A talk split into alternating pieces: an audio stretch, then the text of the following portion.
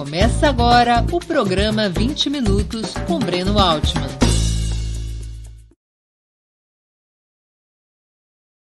Está começando mais uma edição do programa 20 Minutos Especial. Hoje teremos o prazer de entrevistar a deputada chilena Carol Cariola, uma das mais destacadas parlamentares e lideranças políticas de seu país. Filiada ao Partido Comunista, integra seu comitê central. Carol, 33 anos, se destacou como líder estudantil na década passada, quando foi presidente da Federação dos Estudantes da Universidade de Concepción. Entre 2011 e 2017, foi secretária-geral da Juventude Comunista. Eleita para o parlamento em 2013 e reeleita em 2017, representa as cidades, os chilenos chamam de comunas, de Recoleta e Independência, na periferia de Santiago, a capital do Chile. A entrevista ao vivo será realizada em espanhol, mas pedimos à nossa convidada que fale despacito, bem devagar, para todos e todas poderem compreender suas respostas. Buenos días, Carol, y muchas gracias por aceptar nuestra invitación. Hola, buenos días, qué gusto de saludarlos a todos y todas, saludar a todos los eh, hermanos y hermanas en Brasil que nos están viendo en, este, en esta conversación. Qué gusto de saludarte a ti también. Carol, ¿qué representa la victoria del doble sí en el referendo constituyente del 25 de octubre? ¿El fin de la herencia de Pinochet?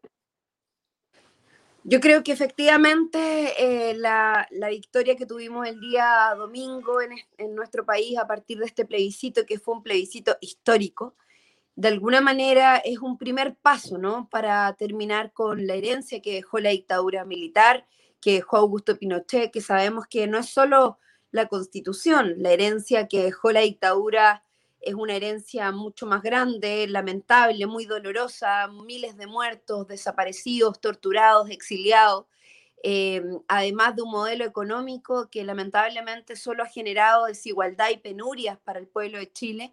Y bueno, el sustento fundamental de este modelo económico está precisamente en la constitución de, de Pinochet, eh, y creo que, que, el pueblo de Chile haya dicho tan masivamente, con, más, con casi un 80% de aprobación a tener una nueva constitución, que no queremos seguir bajo este manto tutelado de la dictadura, es de alguna manera un paso tremendo para iniciar una nueva etapa de nuestra democracia. Breno. Eh, ¿Qué hizo posible la convocatoria de la Convención Constitucional, que es el nombre de la constituyente, ¿no? O en otras palabras, ¿por qué tardaron 30 años después del fin de la dictadura en ser convocada? Ay, esa es una gran pregunta porque realmente mm, es muy doloroso darse cuenta de que tuvieron que pasar 30 años para recién lograr tener un, un proceso de cambio constitucional eh, y abrir un proceso constituyente, porque tú comprenderás que no es la primera vez que se plantea la necesidad de un cambio constitucional. Esto es algo que se ha venido discutiendo durante muchos años, muchas organizaciones políticas, partidos, movimientos sociales. Yo fui parte del movimiento estudiantil y el movimiento estudiantil ya venía planteando la necesidad de eh, terminar con la constitución, de que era uno de los problemas fundamentales del sistema de educación. Pero sin embargo, lo que ocurrió eh, durante los primeros años del inicio de la democracia en Chile fue precisamente em, acuerdos ¿no? que se dieron entre aquellos sectores que gobernaron por 30 años en un proceso de transición con la propia dictadura. Yo quiero recordar que cuando se recupera la democracia después del plebiscito del 88, lo que ocurre es que eh, Augusto Pinochet queda como eh, senador designado y vitalicio. O sea, eso es una muestra, un botón de muestra de que en el fondo eh, la democracia que empezamos a construir fue una democracia lamentablemente tutelada bajo el manto de la dictadura, no solo por su constitución, sino que también por acuerdos políticos de ciertos sectores que tomaron la decisión concretamente de llevar adelante de llevar adelante un acuerdo ¿no? con estos actores eh, de la dictadura, fundamentalmente con Augusto Pinochet. Y creo que eso da cuenta de todo lo que vino después, de esta larga, larga, larga transición en que eh, lamentablemente hubo un sector de la institucionalidad que se acomodó eh, concretamente, que se acomodó a, a una lógica, ¿no? Que creyeron que el modelo neoliberal podía ser humanizado y que empezaron a tener beneficios de él, a generar una élite política que se benefició no solo económicamente, sino que también desde el punto de vista de la concentración del poder. Yo te quiero decir que en los últimos 30 años el 0,1% más rico del país ha crecido en su patrimonio de manera considerable y exponencial durante todos estos años. Entonces, realmente es una situación muy, muy, muy eh, eh, compleja eh, porque lamentablemente el pueblo chileno durante mucho tiempo también acalló de alguna forma, o sea, estuvo callado eh, durante mucho tiempo frente a esta situación, a pesar de las molestias, a pesar de la desigualdad, los movimientos sociales se expresaban de manera separada, ¿no? de forma gremial, cada sector, los trabajadores por un lado, los estudiantes por otro, la salud por otro, todos expresando sus demandas pero sin embargo no en un esfuerzo común, unificado, como el que sí vimos el 18 de octubre, que fue un movimiento de todos los chilenos y chilenas, sin excepción, de los trabajadores trabajadoras, de los estudiantes, que fueron los que impulsaron con el salto del torniquete. En fin, eso un poco como resumen de por qué creo yo nos demoramos 30 años. No fue fácil, no, no ha sido fácil. Eh, hubo sectores que durante mucho tiempo creyeron que cambiar la constitución no era una prioridad. Tanto así que uno de los presidentes progresistas de nuestro país, quiero decir, eh, Ricardo Lagos Escobar, le hizo modificaciones a la constitución y puso su firma sobre la constitución de la dictadura. Creo que ese es un elemento muy simbólico porque da cuenta de que hubo sectores que en vez de pensar en la necesidad de tener una constitución democrática, elaborada por el pueblo, con el poder constituyente desarrollándose como corresponde, lo que ocurrió fue todo lo contrario. Un presidente se tomó la atribución de generar cambios a esa constitución, de firmarla incluso para hacer creer que se estaba democratizando, pero el pueblo chileno no se compró ese tongo. El Partido Comunista y la izquierda chilena siempre defendieron la convocatoria de una Asamblea Nacional Constituyente. Siempre, nosotros desde muchos años, desde que partió esta transición, esta larga transición, em, siempre dijimos que era necesario tener una nueva constitución.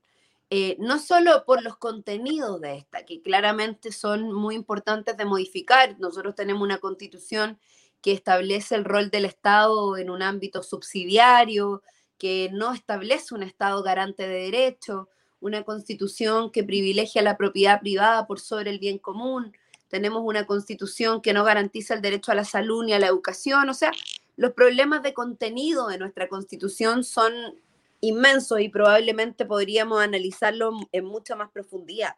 Sin embargo, también siempre dijimos que acá había un problema que tenía que ver también con el origen de la constitución.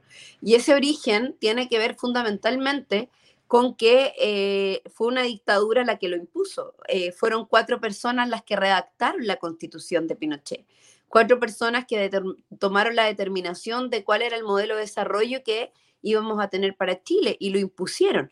Entonces, realmente eh, creo que nosotros, por lo menos como Partido Comunista, siempre desde, desde el primer día de la recuperación de la democracia, planteamos la necesidad de terminar con todos los elementos que tuvieran que ver con el legado de la dictadura militar y por supuesto eh, en ello la constitución jugaba un rol, pero también, y creo que en eso todavía existe una, existe una deuda muy grande, que tiene que ver con la necesidad de lograr justicia eh, y término de la impunidad respecto de las violaciones a los derechos humanos de la dictadura cívico-militar. Tú sabes que lamentablemente en Chile todavía la impunidad campea.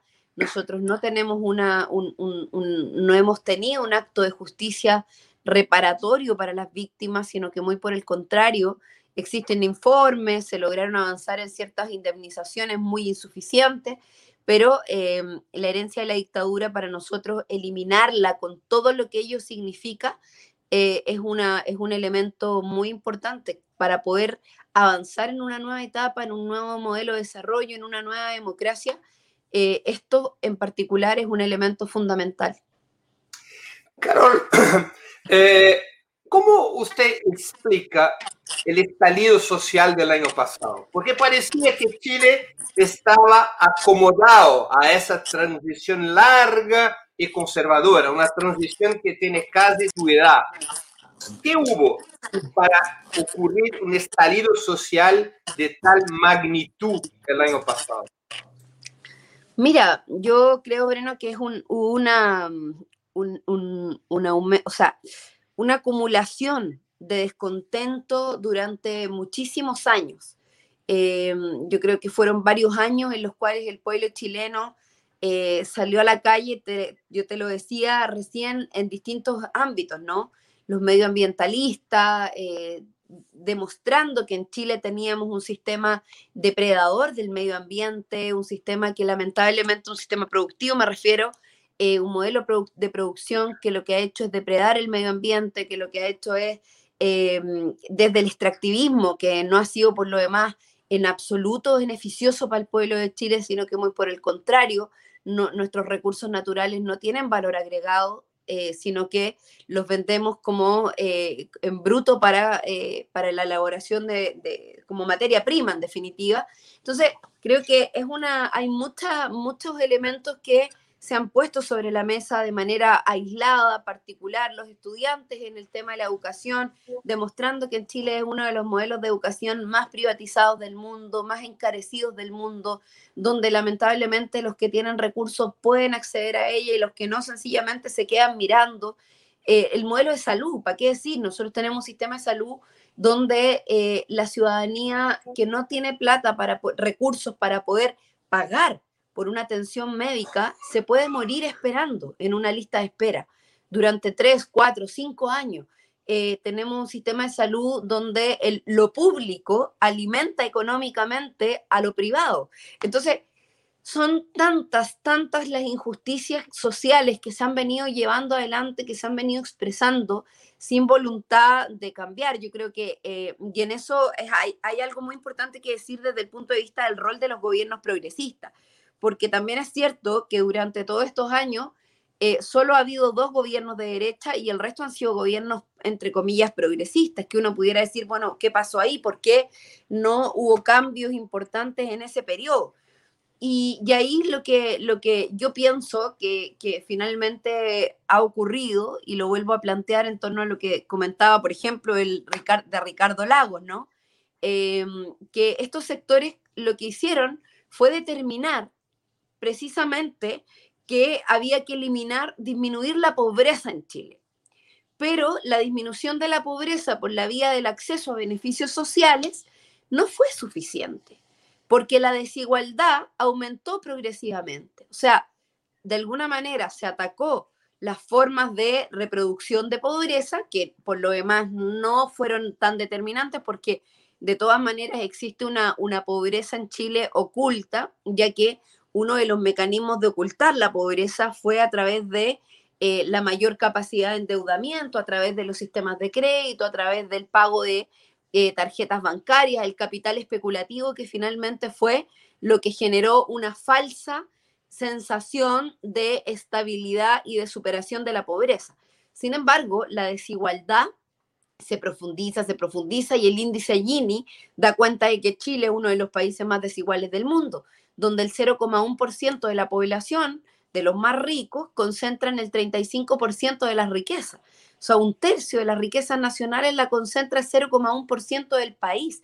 Entonces, eso es una situación que, que da cuenta de cuáles son las razones fundamentales de por qué el estallido social se expresa en Chile, porque el nivel de descontento de la ciudadanía es muy grande y esa ciudadanía salió a la calle, rompió paradigma, se organizó, se establecieron lógicas de movilización masiva, pero además articuladas, que es lo más relevante. Ya no solo eran los estudiantes por separado, las mujeres por separado, los trabajadores por separado, sino que era el pueblo en su conjunto demandando un cambio de modelo. Yo creo que ese, esa fue la clave ¿no? de, de lo que ocurrió el 18 de octubre eh, que finalmente el salto de, los estudiantes de ese torniquete eh, el 18 de octubre y los días anteriores para nosotros significó un poco el despertar del pueblo, por eso hablamos del despertar de Chile, ¿no? Eh, ¿El estallido fue espontáneo o organizado? No, mira, yo, yo creo que mm, el estallido tiene, eh, tiene distintas expresiones. Em, y efectivamente lo que ocurrió el 18 de octubre eh, fue algo muy espontáneo desde el punto de vista de la reacción de los ciudadanos. Nadie, yo quiero recordar lo que fue el 18 de octubre. El 18 de octubre lo que pasó, Breno, fue que eh, los estudiantes em, saltan los torniquetes eh, y sucede que el día anterior se quemaron algunas estaciones de metro.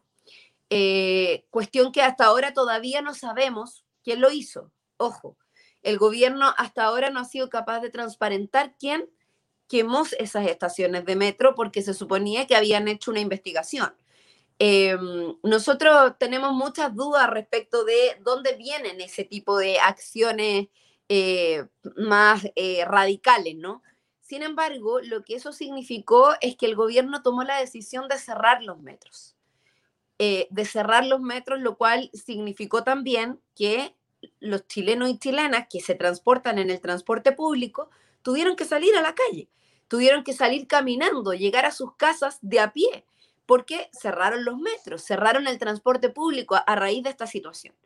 Y eso generó una gran marcha, que sí fue espontánea, que nadie la convocó, se convocó a partir de la reacción de un pueblo molesto, de un pueblo que estaba aburrido, y a partir de esa primera eh, detonación, por decirlo de alguna forma, eh, comenzó todo, ¿no?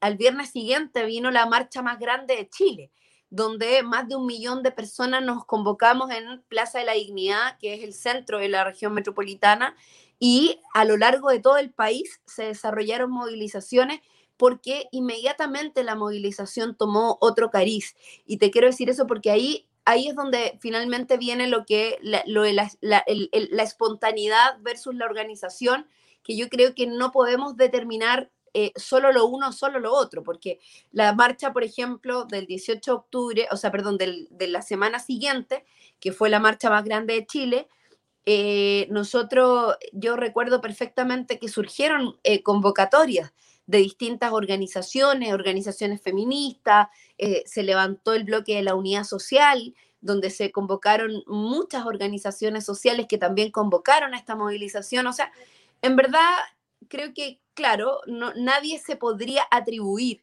la convocatoria ni la coordinación centralizada del movimiento, pero de que hubo esfuerzos orgánicos los hubo, pero también hubo muchos elementos de espontaneidad, sobre todo el primer día, que fue en esto de el salto de los jóvenes en el torniquete, que ellos sí estaban organizados, ojo, ellos se convocaron a través de una red social, el Instagram. Em, que era el Instagram no, no al alza del metro, porque todo esto parte por una decisión del gobierno de subir el metro, el valor del metro. Y bueno, los jóvenes deciden, eh, a pesar de que ellos pagan menos, ¿ah? mira lo que te quiero contar, los jóvenes estudiantes pagan menos en el metro. El alza no era para ellos, era para sus padres, era para sus abuelos. Y eso causó mucha, mucha impresión también porque ellos protestaron no por sus problema, sino que por el problema de sus padres, de su abuelo. Exacto. Carol, ¿cómo se explica el papel, el rol protagonista de las mujeres en las movilizaciones? Llegaron muchas imágenes, muchos videos para todo el mundo sobre esto, en un país considerado tan conservador como Chile.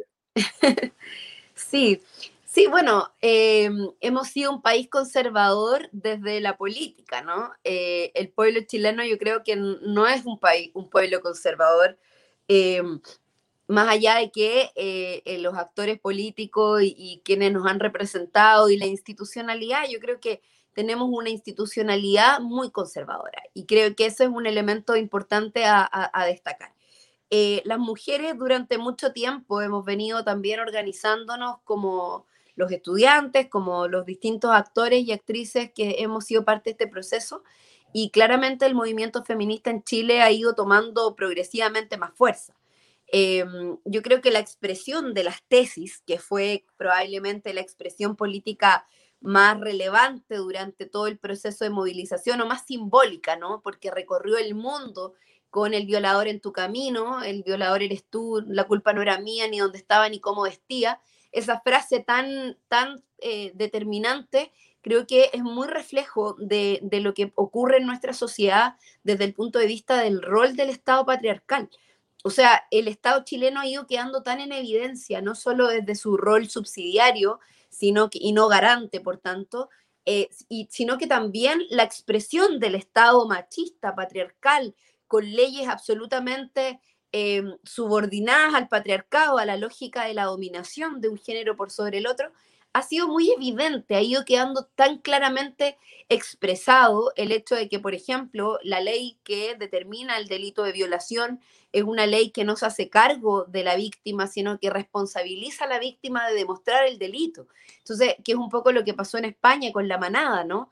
Y que de alguna manera es la inspiración. Nuestras leyes hoy día están determinadas de tal manera con el código penal, que es un código muy antiguo, el Código Civil también, que tienen mucho, muchas contradicciones en esos términos, son algunos de los elementos que también han llevado a mostrar que la violencia de género en Chile está muy extendida, bueno, en el mundo, pero hablando de Chile, está muy extendida, se expresa en las instituciones donde la subrepresentación de las mujeres es muy fuerte.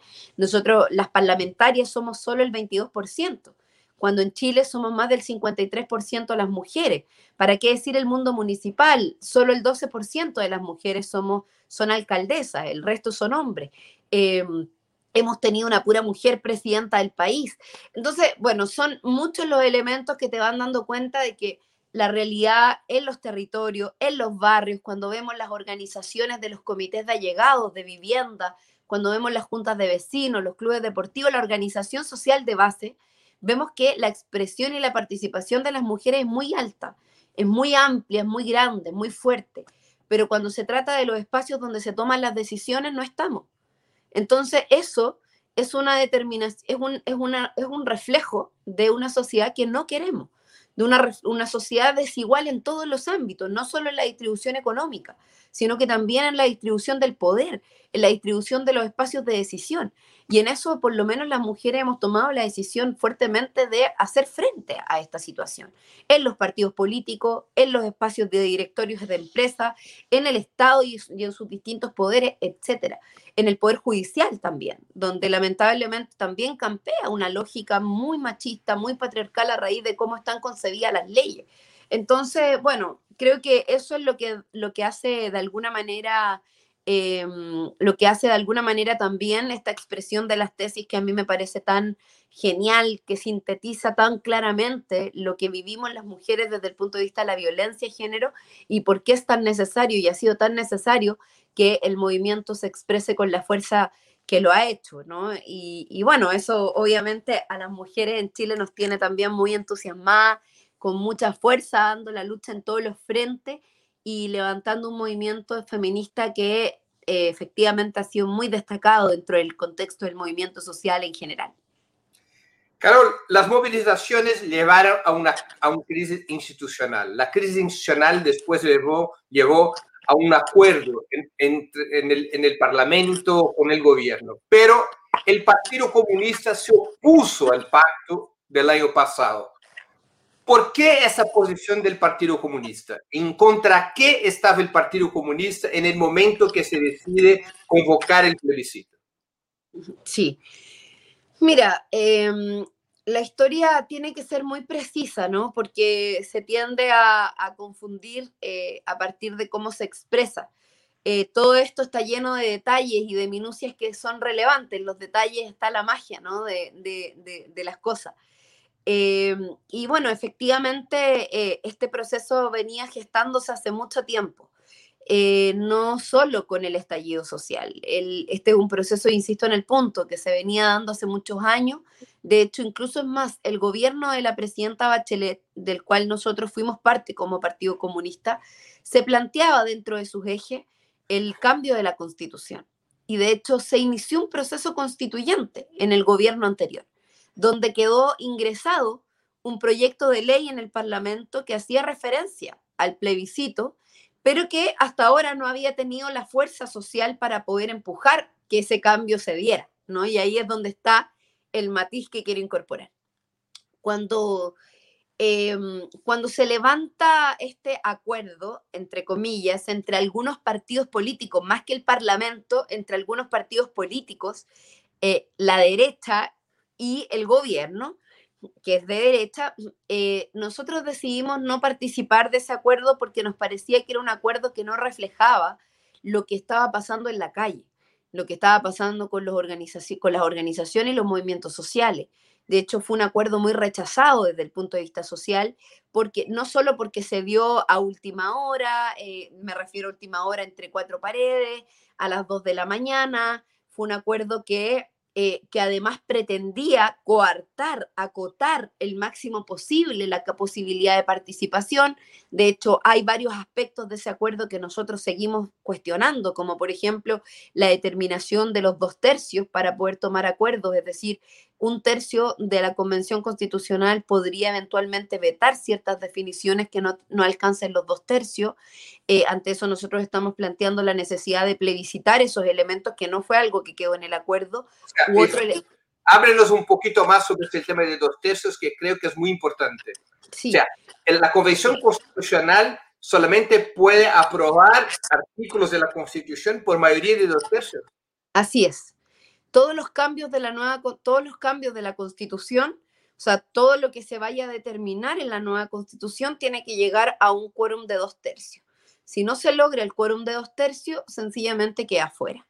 Ante eso, lo que nosotros estamos proponiendo como Partido Comunista es que se plebiscite, porque nos parece inaceptable que haya un tercio, que son la minoría, que finalmente tengan un derecho a veto en este proceso.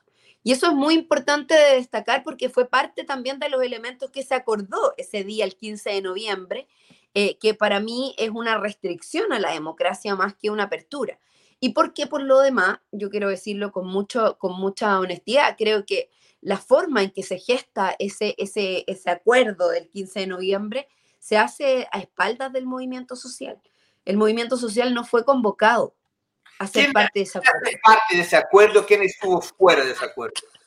Sí, bueno, parte de ese acuerdo son los ex partidos de la concertación o los partidos de la ex concertación, ¿no? El Partido Socialista, el Socialista, eh, eh, la Democracia Cristiana, el PPD, el Partido Social, el Partido Radical.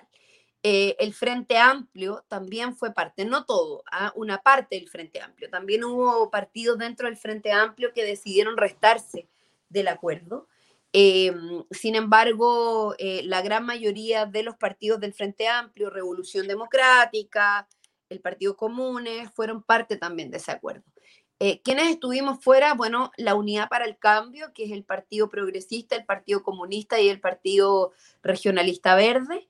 Eh, el Partido em, Convergencia Social, también como partido al menos, Ahí solamente uno de sus diputados eh, firmó a título personal, porque la verdad de las cosas que, em, bueno, insisto en el punto, yo, yo creo que el gobierno en eso fue muy estratégico para, dar, para generar las condiciones eh, de este acuerdo.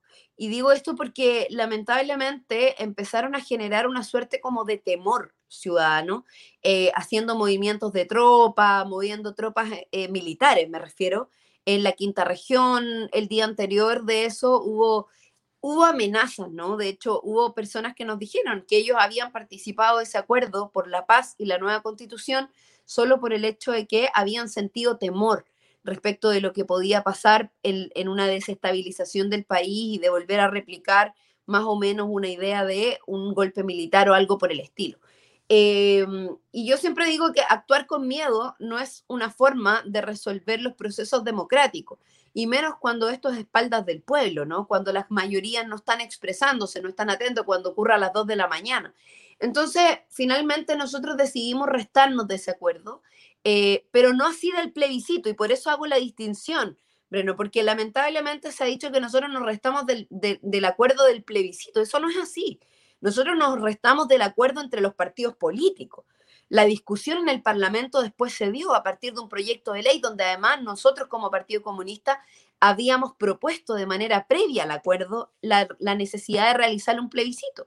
Presentamos un proyecto de ley incluso, porque creíamos que el lugar para poder dar esa discusión era en el Parlamento con las organizaciones sociales, a las cuales se les podía escuchar, a las cuales se les podía citar, a las cuales se les podía hacer parte de una discusión abierta de cara al país desde la institucionalidad vigente donde están todas las fuerzas políticas representadas no entre cuatro paredes acordando cuestiones que finalmente limitan el proceso como en los dos tercios, como que, por ejemplo, la convención constitucional no se llama asamblea constituyente, sino que convención constitucional. En fin, creo que son varios los elementos que finalmente nos llevaron a nosotros a restarnos del acuerdo, pero no del plebiscito. Nosotros aprobamos el plebiscito, incluso lo propusimos en el Parlamento y participamos activamente del proceso electoral, con todas las diferencias que teníamos, porque entendemos que la democracia es la democracia. Y cuando se imponen las mayorías en un proceso democrático, nosotros lo vamos a respetar. Y lo que ocurrió en el Parlamento es que esto se discutió y se impusieron mayoría, y está bien, porque se discutió en el espacio institucional donde nosotros estamos representados. Lo que ocurrió posteriormente es que nosotros también dijimos que este acuerdo no incorporaba Em, ni, ni la paridad, es decir, la participación de las mujeres, ni los escaños reservados para los pueblos indígenas, que es parte también de lo que hemos estado exigiendo y que hemos estado empujando con mucha fuerza. Pero la paridad de género está aprobada ahora. Posteriormente, se aprobó posteriormente a la votación inicial y efectivamente hoy día está aprobado y ya es parte de eh, la ley que establece el cambio de la constitución y por otro lado, eh, estamos... Pero no la representación de los indígenas, o también la representación de los indígenas. No, todavía no. Eso está en tramitación en el Parlamento aún, que es que existan escaños reservados de los pueblos indígenas para poder resguardar que los pueblos indígenas, particularmente el pueblo mapuche, que sabemos cómo ha sido militarizado, maltratado, postergado por el Estado chileno durante muchos años, puedan ser representados. Bueno, y todos los pueblos indígenas, por supuesto, pero eh, esto surge a partir fundamentalmente de la necesidad también de reparación, de, de, nuevo trato, en definitiva, entre el pueblo chileno y el pueblo mapuche. ¿Cómo conseguir que la izquierda y los movimientos populares tengan mayoría en la constituyente, en la convención constitucional, impidiendo que la derecha recupere el control o que atraiga el centro a través de esa cláusula de los dos tercios y de otros instrumentos. Sí.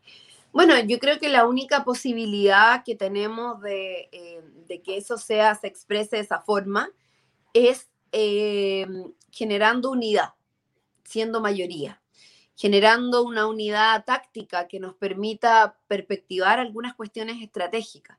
Probablemente desde la oposición y los movimientos sociales no vamos a estar de acuerdo en todo, pero sí las oposiciones que existen en nuestro país tienen hoy día un deber ético de ponerse de acuerdo para poder establecer un camino común de lucha, de trabajo y de determinación de contenidos de la nueva constitución. De lo contrario, lo que vamos a estar haciendo es entregarle en bandeja a la minoría, a aquellos que sacaron el 20%, los que rechazaron el cambio de la constitución, vamos a estarles entregando en bandeja la posibilidad de generar con ello eh, posiciones conservadoras, restauradoras, que van a buscar mantener lo mismo. Eh, y yo creo que ante eso nosotros por lo menos necesitamos ponernos de acuerdo entre los movimientos sociales, entre los sectores progresistas, entre los partidos de izquierda, entre las distintas oposiciones. Eh, vamos a tener que poner, generar bases mínimas eh, para poder establecer posiciones en este proceso. De lo contrario, es entregarle toda la ventaja y creo que eso es una falta de respeto para con el pueblo de Chile, que ha hecho un tremendo esfuerzo que le ha costado los ojos, literalmente, los ojos de Gustavo, los ojos de Fabiola Campillay, los ojos de miles de chilenos y chilenas que lamentablemente tuvieron pérdida de su vista, que perdieron sus ojos, que tuvieron traumas oculares, o los que perdieron la vida. 25 chilenos perdieron la vida durante este proceso. O derechamente, también, y hay que decirlo, los presos de la revuelta, para quienes estamos pidiendo la libertad. Creemos que todos estos elementos son elementos que no pueden quedar ajenos a la responsabilidad que la política, que los movimientos sociales tenemos para poder definir, para poder lograr que este proceso sea efectivamente lo que el pueblo chileno espera, lo que necesitamos, y no que sea finalmente todo un proceso perdido para que los restauradores y la derecha mantengan lo mismo de siempre. Eh, Carol, hay un, espectador nuestro, Artur Lins, que te pregunta, eh, ¿cómo los medios, la burguesía y la derecha chilena está reaccionando frente a esas demandas sociales en contra de la doctrina neoliberal y en contra de la constitución de 80? Eh, ¿O qué ellos están proponiendo en ese momento? Bueno, ellos lo que, lo que quieren básicamente es, eh, bueno, primero apostaron al, al, rechazo, a rechazar el proceso y sacaron de eso un 20% de participación a favor del rechazo. Eh, pero ahora ya eh, perdía su posición con una, amplia, con una amplia aprobación del cambio de la constitución hay sectores que lo que están planteando es dar la disputa interna y están apostando a eh, ganar el tercio que les permita vetar las transformaciones. Eso es lo concreto. O sea, en términos concretos, eh, la trampa de los dos tercios, que nosotros siempre lo dijimos como tal, es una trampa del mundo conservador fundamentalmente para establecer eh, vetos a los cambios más profundos. Por eso es que el proceso de, la elección que vamos a tener respecto de los convencionales, de quienes nos van a representar en el proceso constituyente, es tan relevante, porque en definitiva son sectores que, em, o sea, de lo contrario, si no logramos unificar esfuerzos para tener la mayoría e incluso superar los dos tercios en los sectores progresistas, hay cuestiones que no vamos a poder modificar y que probablemente van o van a quedar en vacío, porque recordemos que esta es una constitución que viene de hoja en blanco. Eh, y lo que no se defina eh, en la constitución nueva va a tener que ser resuelto por ley, según algunos constitucionalistas, lo cual es bastante peligroso también, porque las leyes, eh, el proceso constituyente va a tener una legitimidad que cualquier ley que se pueda discutir en el Parlamento probablemente no la va a tener porque lo que venga determinado del proceso constituyente va a ser a partir de un proceso popular, participativo, abierto, eh, y, van, van, a ser definiciones mucho más de largo plazo. Distinto es una ley que puede ser reemplazada por otra en cualquier momento, ¿no? Déjame, eh, comprender una cosita, perdona que te interrumpo porque es una información importante para los brasileños. Cuando usted habla que es una constitución, es un proceso con hoja en blanco, significa que lo que no se pueda aprobar en la Convención Constitucional no, mantiene la vieja Constitución o va a ser decidido por el Parlamento en el futuro. Sí, no, va a ser definido por el Parlamento. No mantiene la, a menos, a menos, y ahí también dejaron una cláusula que es muy peligrosa, de la cual hay que advertir, que es que si el plebiscito de salida, que es el plebiscito ratificatorio del nuevo texto constitucional, se rechaza, queda vigente la constitución del 80. Ojo. Eso es muy peligroso porque es parte también del acuerdo que dejaron el, 15 de noviembre. Eh, que es un, por eso es que en esto la derecha metió la cola con todo, no teniendo por qué definir lo que el movimiento social había, había resuelto durante todos estos meses eh, de movilización, ellos metieron esta, estas trampas, por decirlo de alguna manera, que son trampas restauradoras a favor de las posiciones más conservadoras, que son los dos tercios, que es la, la constitución del 80 ratificada en el caso de que se rechace nuevamente eh, la nueva constitución escrita por el pueblo.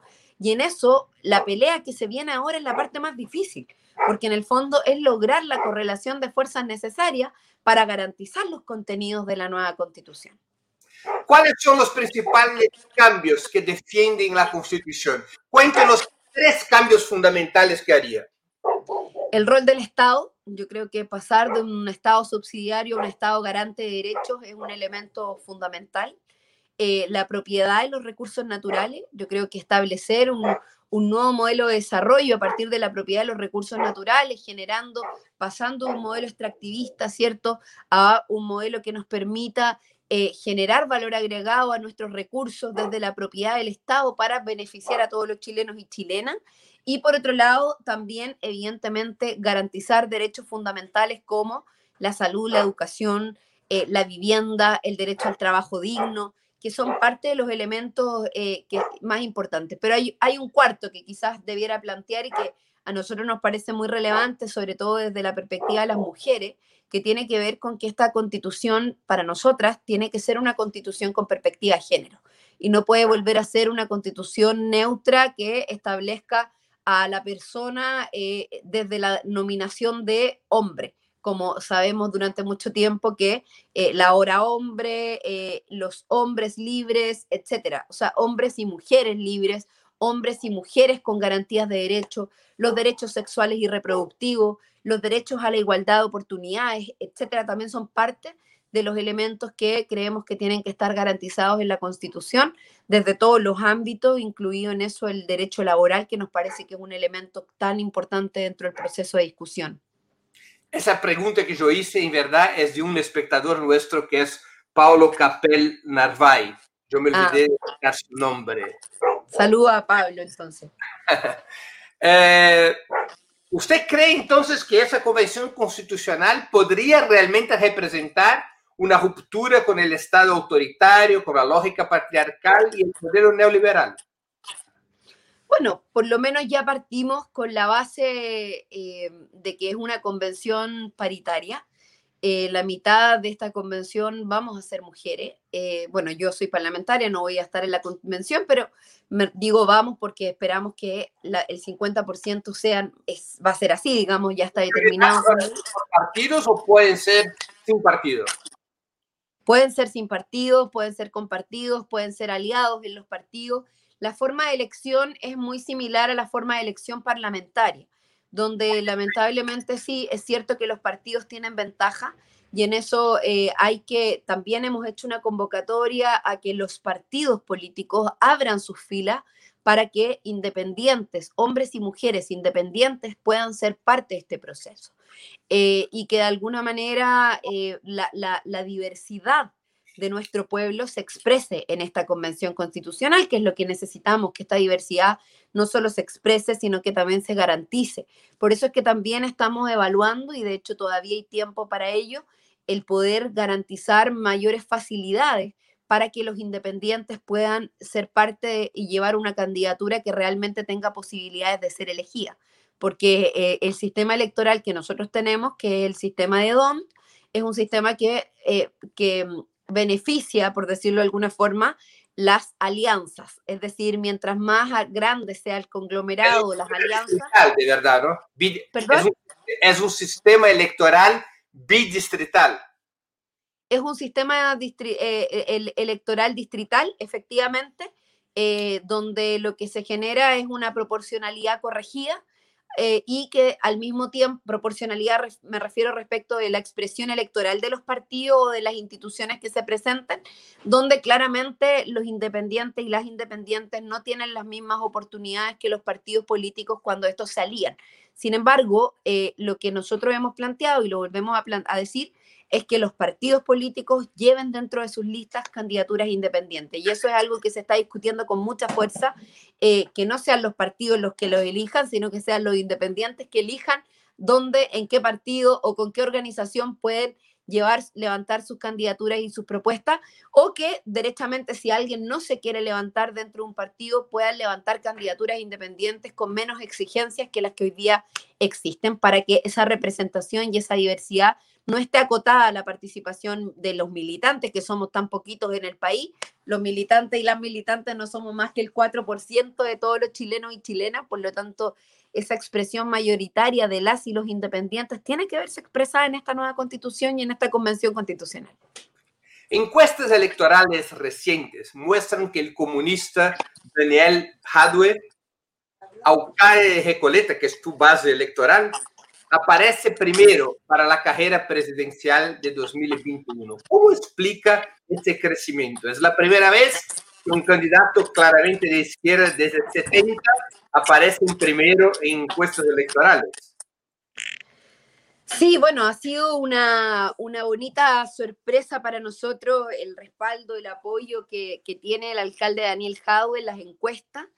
Eh, claramente es parte también de este proceso de cambio que los chilenos y chilenas estamos viviendo, que de alguna manera también nos permite romper con cierta lógica que se ha venido estableciendo durante muchos años desde la dictadura.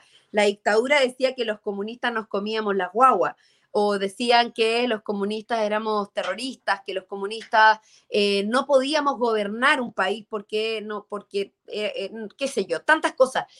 yo creo que eso ha ido cambiando, afortunadamente también el que las y los comunistas podamos estar en el Parlamento, en los municipios, que hayamos mostrado también nuestro desempeño en la institucionalidad ha ido rompiendo ese paradigma que se instaló por parte de la dictadura que nos decía el cáncer marxista, eh, para poder eh, demostrarle al país eh, y al mundo que las y los comunistas somos progresistas, somos librepensadores, somos personas que estamos en disposición de construir procesos democráticos más profundos, que la construcción del socialismo no tiene un paradigma único, que la construcción del socialismo también es parte del pensar de los pueblos. Cada pueblo tiene derecho a pensar su propio proceso. Nosotros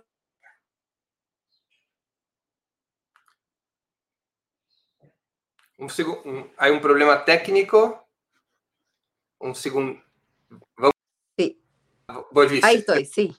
Sí, sí, está bien. Ahora sí, perdón. Decía que esto no significa que eh, las y los comunistas tengamos que em, eh, romper con nuestra estructura o con nuestra ideología, ni mucho menos, pero sí hemos mostrado que tenemos la capacidad de gobernar, que tenemos la capacidad de, jugar un rol en nuestra sociedad. Y bueno, el alcalde Daniel Jaude, con el apoyo ciudadano que ha logrado tener esto, en las encuestas en los últimos meses, eh, la propia ciudadanía lo ha proclamado como una candidatura presidencial posible. Eh, Carol, el Partido Comunista siempre ha estado en contra de la transición conservadora en Chile, a diferencia del Partido Socialista, del Partido por la Democracia, el PPD, por ejemplo pero el Partido Comunista decidió participar en 2013 en la nueva mayoría, la coalición de centro-izquierda que jamás se opuso frontalmente a la herencia pinochetista. Y el partido en ese momento se unió al gobierno de Michelle Bachelet. Ha sido mejor ¿Están los comunistas presionando ahora por una coalición más claramente antiimperialista de los partidos que están en oposición directa al neoliberalismo? Bueno, nosotros eh, siempre vamos desarrollando nuestras definiciones políticas dependiendo de los periodos, ¿no? Cada periodo es distinto y el periodo anterior a este era un periodo en el cual necesitábamos generar una correlación de fuerzas mayor que nos permitiera avanzar en un programa de gobierno que tenía cuatro ejes fundamentales. Uno de ellos era la reforma laboral, otro de ellos era la nueva constitución, otro de ellos era la gratuidad de la educación y otro de ellos, cierto, era eh, una reforma tributaria que permitiera que los más ricos pagaran más impuestos para poder recaudar mayores recursos fiscales y con eso financiar más derechos sociales. Digo esto porque nuestra participación en el gobierno de la presidenta Bachelet, de la nueva mayoría, no fue una participación vacía de contenido, muy por el contrario. Lo que nosotros quisimos en ese gobierno fue correr un poco la barrera de lo posible en relación a las políticas que se venían implementando por la concertación, por la derecha en el primer gobierno de Sebastián Piñera, que claramente iban en la línea de profundizar el modelo neoliberal. Para nosotros la política de cambiar el sistema laboral en términos de que era necesario darle mayor poder a los sindicatos, favorecer la sindicalización, el derecho a huelga efectivo, etcétera, era parte de nuestro plan de trabajo en ese gobierno. Lo mismo la nueva constitución, que ya sabemos los alcances que esta tiene, y por otro lado, también la gratuidad de la educación, que ha significado un proceso de democratización muy importante en nuestro país, ya que hoy día son más de 400.000 jóvenes los que estudian de forma gratuita que en otro momento no podrían haber ido a la universidad si es que no hubiese sido por esta demanda que se levantó y que logramos transformarlo en una política pública. Entonces, digo, dicho esto, eh, ¿qué es lo que nos motivó a ser parte del gobierno de la nueva mayoría? Eso no significa que nosotros entendiéramos que ese era un gobierno antineoliberal. Muy por el contrario, sabemos que en ese gobierno había una disputa de clase, una diversidad de clase también importante, hubo sectores que estuvieron todo el tiempo tratando de contener incluso definiciones del programa de gobierno. Hubo un presidente de partido de la democracia cristiana que en su momento dijo que él no se había leído el programa, que no había un programa, que él no lo conocía, desconoció los acuerdos del programa. Entonces, claro, siempre supimos que iba a ser difícil ser parte de ese gobierno, siempre supimos que íbamos a tener una disputa permanente interior de los partidos que estábamos participando de ello. Eh, pero eso nos permitió eh, dar un paso más adelante, abrir un campo de lucha, decir que habían cosas que no se estaban haciendo, que siempre se dijeron que eran imposibles y que hoy día las estábamos haciendo, como lo que he mencionado de la gratuidad, qué sé yo, la reforma tributaria. Em, pero claro, nosotros siempre supimos que ese era un gobierno, no era un gobierno revolucionario, no era un gobierno socialista, no era un gobierno que pretendiera generar un cambio estructural del modelo, porque era un acuerdo muy particular, un acuerdo político programático, así lo llamamos, para un periodo de cuatro años, que fue el gobierno de la presidenta Bachelet, Lamentablemente, por distintas razones, posteriormente, además de la división interna y todas las contradicciones que se generaron, eso cambió la correlación de fuerza para los años que vinieron, especialmente con el gobierno de Piñera, que gana la elección siguiente.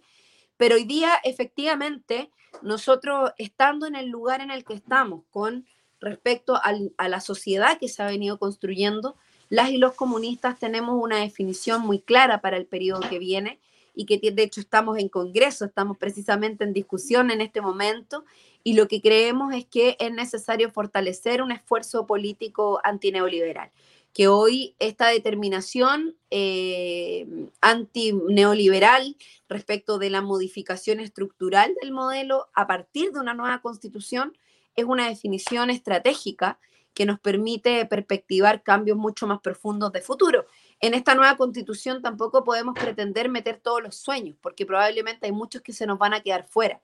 Pero sí creemos que y tenemos la convicción que en la medida que seamos capaces de establecer acuerdos básicos eh, que son necesarios, que están demandados por la ciudadanía y a los cuales incluso los partidos políticos de progresistas más conservadores no van a poder resistirse, porque de lo contrario van a perder la esencia de la conexión popular que hoy día está demandando cambios más estructurales. ¿Cuál es la, coalición, cuál la alianza que ustedes están proponiendo para ese periodo? Mira, nosotros en este momento tenemos una alianza con partidos progresistas muy importante. Eh, en eso hay sectores del Frente Amplio que se salieron del Frente Amplio, que hoy día están con nosotros en esta, en esta coalición, que fue con la que levantamos el Comando Chile Digno, y está el Partido Humanista, está el Partido eh, Regionalista Verde, el, bueno, el Partido Comunista, están los libertarios, etcétera. Hay varias organizaciones sociales y políticas que están siendo parte de esta construcción. Eh, sin embargo, esto no significa que nosotros descartemos la vinculación con otros sectores, como por ejemplo el Frente Amplio, con quienes ya estamos en conversaciones y con quienes ya hemos dicho necesitamos generar una vinculación, incluso con partidos de la ex concertación que estén disponibles a avanzar en procesos programáticos de acuerdo básico que nos permitan eh, seguir moviendo esta barrera, ¿no? Seguir avanzando. Es el caso del Partido Socialista. Por ejemplo, el caso del Partido Socialista, incluso del Partido por la Democracia. Eh, ¿Cree que en 21 Chile podrá elegir a un presidente de izquierda, retomando el hilo de la historia interrumpido en 73 con el golpe que dejó a Salvador Allende? Totalmente. Yo creo que nosotros no podemos pensar que si bien los procesos sociales son cíclicos, y yo creo que siempre hay procesos que van y vienen y nada es nuevo completamente, hay procesos que se repiten, eh, tengo la convicción de que la estructura democrática de nuestro país, en la búsqueda de consolidarse, de fortalecerse, eh, la única forma que pudiera ser esto interrumpido es por la vía de la fuerza. Eh, y yo creo que nuestro pueblo quedó tan dolido, quedó tan vulnerado desde el punto de vista de esa, eh, de esa forma que utilizó la dictadura militar para interrumpir nuestro proceso de la unidad popular, para interrumpir los procesos de transformación que Chile estaba llevando con el gobierno popular, que estamos ya muy advertidos de que las fuerzas reaccionarias pueden utilizar ese tipo de herramientas. Sin embargo, yo creo que em, que hoy la resistencia del pueblo eh, en relación a ese tipo de situaciones es distinta. Y creo que frente a eso eh, también existen existe una correlación de fuerzas internacional que claramente eh, se opone, que rechaza eh, cualquier tipo de intento de obstrucción de los procesos democráticos.